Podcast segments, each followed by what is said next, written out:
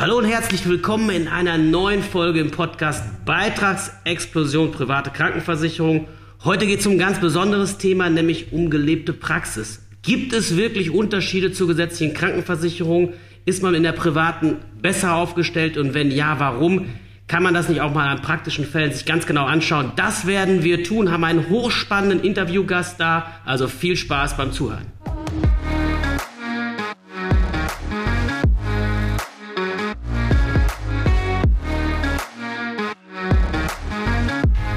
Ja, in der heutigen Folge habe ich jemand ganz Besonderen eingeladen, einen Menschen, der seit über 30 Jahren im Versicherungsbereich aktiv ist, hunderte von Menschen auch privat krankenversichert hat, sie aber auch begleitet hat, es auch in seinem Umfeld miterlebt hat, was es heißt, privat Kranken zu versichern, versichert zu sein, wirklich in Extremsituationen.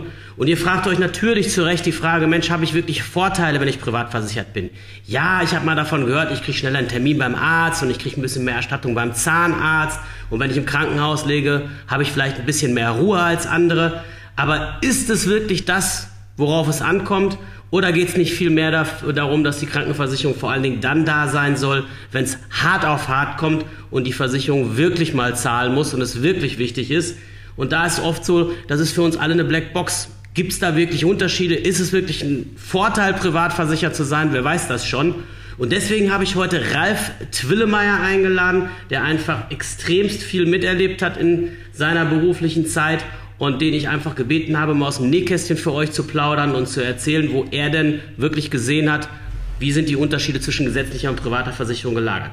Von daher erstmal herzlich willkommen an dich, Ralf. Freue mich sehr, dass du heute bei uns bist. Ja, hallo, lieber Dieter. Vielen Dank für die freundliche Einladung. Freue mich sehr. Ja, kommen wir gleich äh, zur Sache, liebe Zuhörerinnen und Zuhörer.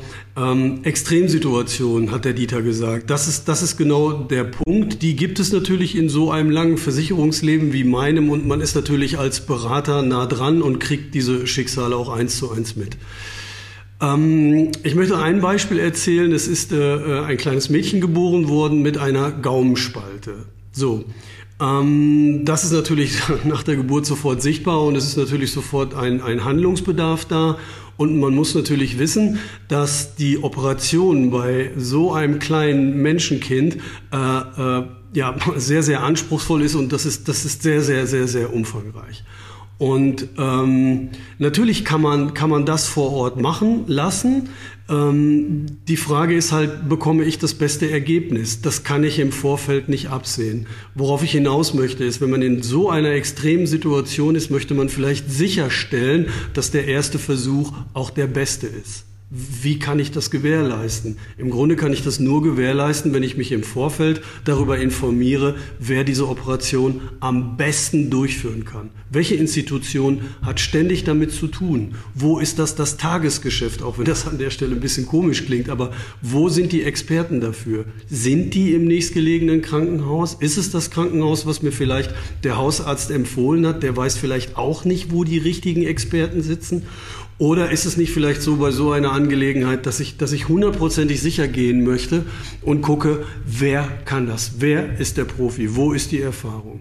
So, diese Möglichkeit bietet mir nahezu nur die private Krankenversicherung, weil ich eine freie Arztwahl und eine freie Krankenhauswahl habe. Ich kann dann, wenn es denn München ist und ich wohne in Hamburg, dort anrufen und sagen, okay, wir kommen mit unserer Tochter und wir möchten, dass das bei Ihnen gemacht wird.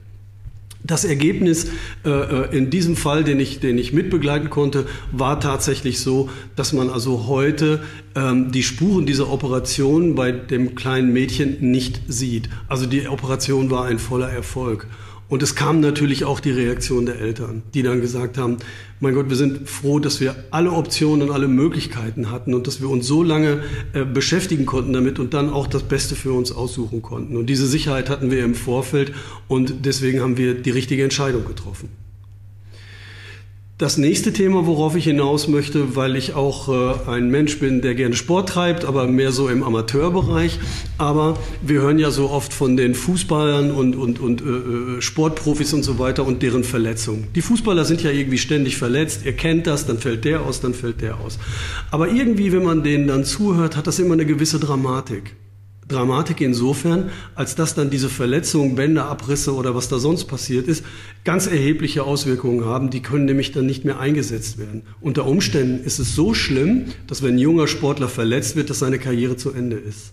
Wir wissen auch, von altgedienten Sportlern, ehemaligen Tennisprofis, Profis, denk mal an Boris Becker und so weiter, äh, in was für einem furchtbaren Zustand die Körper dieser, dieser Menschen sind, nach dieser unfassbaren Belastung. Das bedeutet also, wenn ich in meinem beruflichen Umfeld eine körperliche Belastung habe über Jahre oder gar Jahrzehnte oder wenn ich im Amateursportbereich ehrgeizig bin und, und, und, und äh, unterwerfe meinem Körper einer ähnlichen Belastung wie ein Profisportler, dann wird es Auswirkungen haben. Dann wird es Konsequenzen haben. Und wir hören dann ja immer, ja, die gehen in die oder die oder die Klinik, die Profis. Naja, warum soll ich denn als Amateurfußballer oder Amateurtennisspieler, wenn ich die gleichen Probleme habe oder Verschleißerscheinungen habe, nicht auch dorthin gehen können? Warum denn nicht? Denn offenbar bekomme ich dort die beste Behandlung und habe die meiste Erfahrung. Oder was ist halt eben mit den klassischen Rückenleiden? Auch das hatten wir im Kundenumfeld, dass jemand mehrere, mehrere Eingriffe hat machen lassen im Halswirbelsäulenbereich und es hat nicht dazu geführt, dass die Schmerzen aufhörten und er sich besser bewegen konnte. Am Ende ist er dann in eine Klinik im Münchner Bereich, die ist auch sehr populär, äh, äh unterwegs gewesen und hat sich dort operieren lassen. Und das Ergebnis war weitaus besser als das, was vorher gemacht wurde. Dazu muss man vielleicht noch kurz dabei sagen, das ist erstmal aus der Familie von Ralf gewesen. Das heißt, er war sehr betroffen auch von der Situation. Was aber spannend ist in dem Zusammenhang, Leute, es ist tatsächlich so, diese Kliniken, von denen wir sprechen, die dann hochspezialisiert unterwegs sind, das sind oftmals Privatkliniken. Wir haben so gut 2800 Kliniken im Land. Über 2000, knapp über 2000 sind gesetzlich zugelassen und mittlerweile über 600 Privatkliniken, Tendenz stark steigend.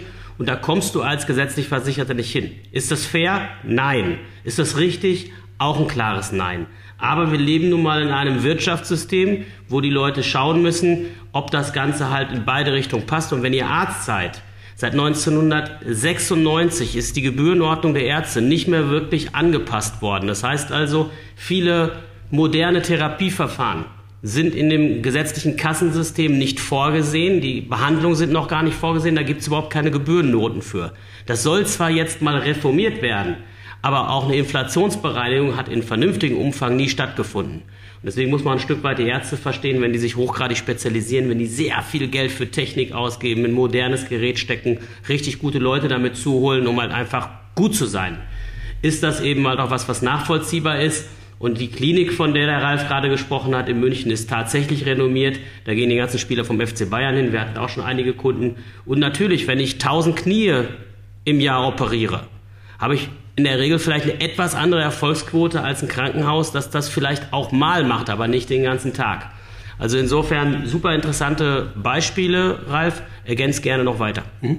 Ja, ich würde gerne ein Beispiel noch dazu nehmen. Ähm, ähm, das, das, das hat sich halt eben auch zugetragen. Es ging um eine Krebserkrankung, eine Darmkrebserkrankung. Und ähm, Sowas ist natürlich äh, lebensbedrohlich und, und wirklich gefährlich und, und äh, natürlich verlässt man sich auf das Votum der Ärzte, die einen dann erstmalig behandeln, die dann vielleicht auch im Umfeld sind. Und ich möchte das an der Stelle auch nochmal betonen. Ich nehme mir auf keinen Fall raus, die Arbeit irgendwelcher Mediziner, Medizinerinnen zu bewerten, zu beurteilen. Das kann ich nicht, weil ich das nicht bin. Und ich bin der festen Überzeugung, dass jeder, der in diesem Beruf arbeitet, sein Bestes gibt in jeder, in jeder Situation. Sein allerbestes, das absolut Mögliche.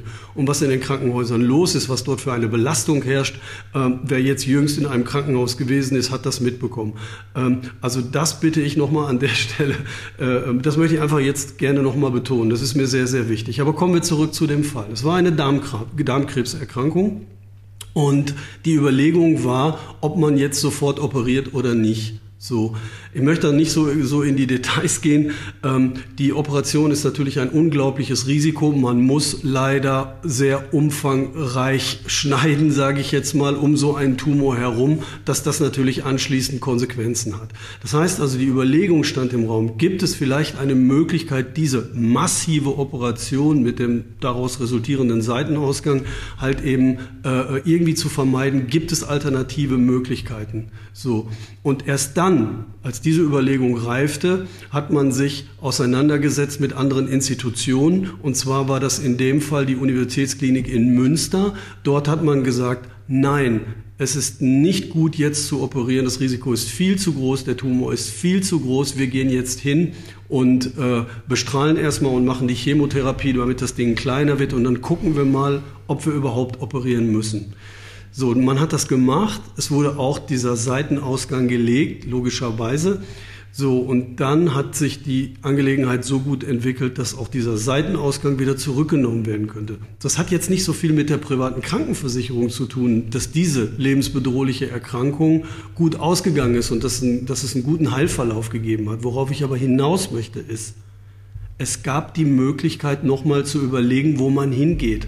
Und meine persönliche Recherche, weil auch dieser Fall in meinem persönlichen Umfeld war, in Abstimmung mit einem sehr guten Freund von mir, der ein erfahrener Mediziner ist, hat ergeben, dass das Know-how dieser Universitätsklinik Münster im Grunde genommen federführend ist für die Kliniken im Umland drumherum. Das bedeutet also, die, die, diese Institutionen, diese in Anführungszeichen normalen Krankenhäuser holen sich das Know-how, holen sich die Expertise von der Universitätsklinik, weil dort im Grunde genommen äh, der weiteste Stand der Erfahrung und das höchste Know-how ist.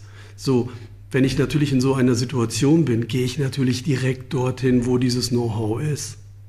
Und diese Entscheidung wurde getroffen. Und die wäre eben ohne den Status äh, der privatversicherten, privatversicherten Person so nicht möglich gewesen. Das muss man ganz klar erkennen. So.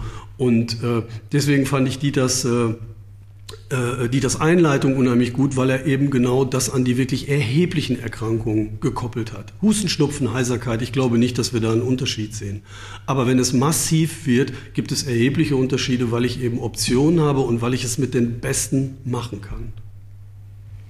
Also sehr, sehr, ähm, ja, sehr, sehr verständliche äh, Erläuterung, sage ich mal, was du dort auch so erfahren hast in, in, in deiner Zeit. Und ähm, ich glaube, das ist auch für jeden nachvollziehbar, dass wenn ich Mitspracherecht habe, wenn es um die eigene Gesundheit geht, im Zweifelsfall halt auch freie Arztwahl im ganzen Bundesgebiet, teilweise über die Landesgrenzen hinaus, dass man natürlich dann erstmal einfach Möglichkeiten hat. So, und wenn sich Leute hochgradig spezialisieren, wenn bestimmte Einrichtungen einzelne Themen besonders gut abbilden können, dann kann ich die ihnen anzapfen. Wir hatten das zum Beispiel bei meiner Verlobten die Situation, dass der Onkel schwer an Krebs erkrankt war, Tumor im Kopf in dem Fall, auch nicht reparabel und ist auch nichts, wo du sagen kannst, da kannst du, das kannst du überleben. Aber es ging darum, dass das nächstgelegene Krankenhaus und der dort behandelnde Arzt dann empfohlen hat, okay, Klassiker, Chemotherapie. Du kommst aber mit der Chemie relativ schnell schlecht in den Kopf. Das heißt also, dann reden wir überhaupt um eine lebensverlängernde Maßnahme von ganz wenigen Monaten. Und daraufhin haben wir recherchiert und haben festgestellt, dass ein Uniklinikum Heidelberg dieser Krebsart von denen am weitesten erforscht ist und die mittlerweile Behandlungsmethoden dort vom Stapel lassen, die nichts mehr mit Chemo zu tun haben, sondern wo komplett andere und neue Wege gegangen werden, wo auch viel über Ernährung etc. gearbeitet wird. Und was ganz lustig ist, in dem Zusammenhang hat sich, oder weniger lustig ist, muss man sagen, im Zusammenhang hat sich herausgestellt, dass die in Heidelberg in der Lage sind, in 50 Prozent der Fälle von der Chemotherapie von vornherein abzuraten, weil die ein Testverfahren haben, was sehen kann, ob das überhaupt was bringt. Problem war, ich habe sofort da angerufen, wollte den dann auch dort in die Forschungsgruppe bringen, dass er mit seinem Krebs dorthin kann, weil die Überlebensdauer, die ist fast doppelt so lang wie bei der Chemotherapie. Aber es geht nicht nur um die Überlebensdauer, sondern jeder, der mal von Chemotherapie gehört hat oder das gesehen hat oder in der Familie das mitbekommen hat, weiß, die Leute werden durch die Hölle geschickt. Das ist kein Zuckerschlecken. Und das hätte vermieden werden können. Problem war, die haben mir gesagt, ja, was, wie ist der versichert? Der war noch nicht mal in der gesetzlichen Kasse, er war in so einer bäuerlichen Kasse also Landkrankenkasse äh, mhm. und oder Landwirtschaft und die haben gesagt, ja, Homburg, ehrliches Wort, zwei Monate haben wir ungefähr Vorlauf. Mhm. Er hatte keine zwei Monate. Mhm. Also ist er hier ums Eck in, zur Chemotherapie gegangen und am Ende war es nicht der Krebs, sondern die Chemotherapie, die den fertig gemacht mhm. hat. Und da habe ich wieder gedacht, das kann, es kann einfach nicht sein. Und das hier ist kein, das ist kein Plädoyer für die private Krankenversicherung. Das ist ein Plädoyer dafür, dass wir eine Ungleichbehandlung haben, die in diesem Land einfach sich ja, oftmals unter verschlossenen Vorhängen deutlich macht. Da, wo wir es nicht mitbekommen, wo man es vielleicht im Einzelschicksalbereich mitbekommt, aber wo es nicht an die Medien geht. Und obwohl wir ein gutes Gesundheitssystem haben und vorbildlich dastehen, gibt es auch hier leider riesige Unterschiede. Und das ist das, was ich ganz gerne konstatieren würde an der Stelle. Und Ralf, da haben deine Ausführungen auch nochmal ähm, schön geholfen, einfach zu verstehen, wo merke ich es denn wirklich, wirklich in der Tiefe und worum geht es bei einer Krankenversicherung. Es geht nicht darum, irgendwie eine Kleinigkeit, was weiß ich, ein Husten oder ein Schnupfen oder eine Heiserkeit, wie du es beschrieben hast, irgendwie loszuwerden, sondern am Ende geht es ja darum, dass ich ein Risiko abdecke, was ich selber nicht tragen kann. So, und, und, und, und dann wird es wirklich hochspannend. Und wer das Glück hat, und das muss man ja ganz klar sagen, es ist ja so, dass sich nur wenige Leute im Land überhaupt privat versichern können, der kann diese Wege gehen. Aber auch für euch alle, die gesetzlich versichert sind und hier zuhören und die Möglichkeit nicht haben. Ihr könnt über eine Zusatzversicherung im stationären Bereich zumindest den privatversicherten Status bekommen. Und vergesst bitte die Aussage von wegen, oh, ich möchte doch nicht, dass der Chefarzt zweimal am Tag vorbeikommt und mir die Hand schüttelt und schließt dafür so eine Versicherung ab. Das ist es nicht. Es geht um freie Krankenhauswahl, es geht um freie Arztwahl, es geht um Mitsprachemöglichkeit, es geht um Zugang zu Privatkliniken und natürlich dann auch in der Situation, um in der Ruhe von so einem Einbettzimmer vielleicht etwas anders genesen zu können, wenn es einem wirklich schlecht geht, als wenn ich dann in einem Mehrbettzimmer liege. Das vielleicht nochmal der positive Ausblick auch für alle anderen. Und Ralf, dir sage ich ganz, ganz lieben Dank für die schönen Ausführungen. Waren auf jeden Fall super, super schön, dass du dabei gewesen bist. Sehr, sehr gern. Herzlichen Dank. Ja, das war eine weitere Folge vom Podcast Beitragsexplosion private Krankenversicherung. Hoffe, hat dir Spaß gemacht zuzuhören. Wenn es dir gefallen hat, empfehle es gerne weiter, erzähl Freunden davon, teile das Ganze und hinterlass auf jeden Fall ein Abo. In diesem Sinne, dir eine gute Zeit, dein Dieter.